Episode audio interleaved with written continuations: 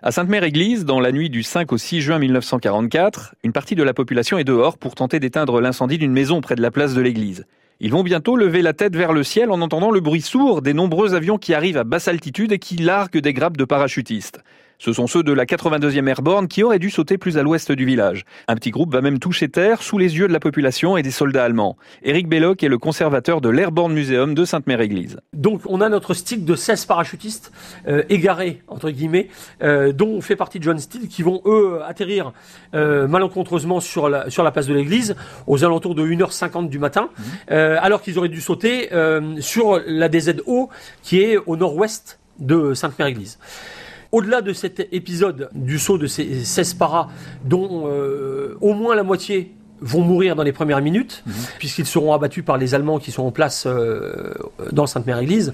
On a fort heureusement une grosse concentration de ces parachutistes américains de la 82e qui vont euh, se regrouper et qui vont être maîtres du village. Alors, assez rapidement, puisque euh, vers 5 heures du matin, c'est un des premiers villages du Cotentin à être pris par les parachutistes euh, américains.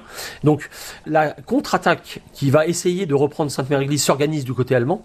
Et ces parachutistes américains qui sont dans le village sont à ce moment-là encerclés par ces forces euh, allemandes et ils vont devoir se, débrouiller. Alors euh, le lieutenant-colonel Van der aura la présence d'esprit et la chance de pouvoir quitter le village avec quelques hommes et d'aller fouiller aux alentours les premières épaves euh, des planeurs qui ont atterri euh, quelques heures auparavant. Et euh, il va trouver deux canons, des canons de 57 mm anti-char, qu'il va ramener à l'aide d'une jeep. Le village ne sera jamais repris par les Allemands et les parachutistes tiendront cet objectif.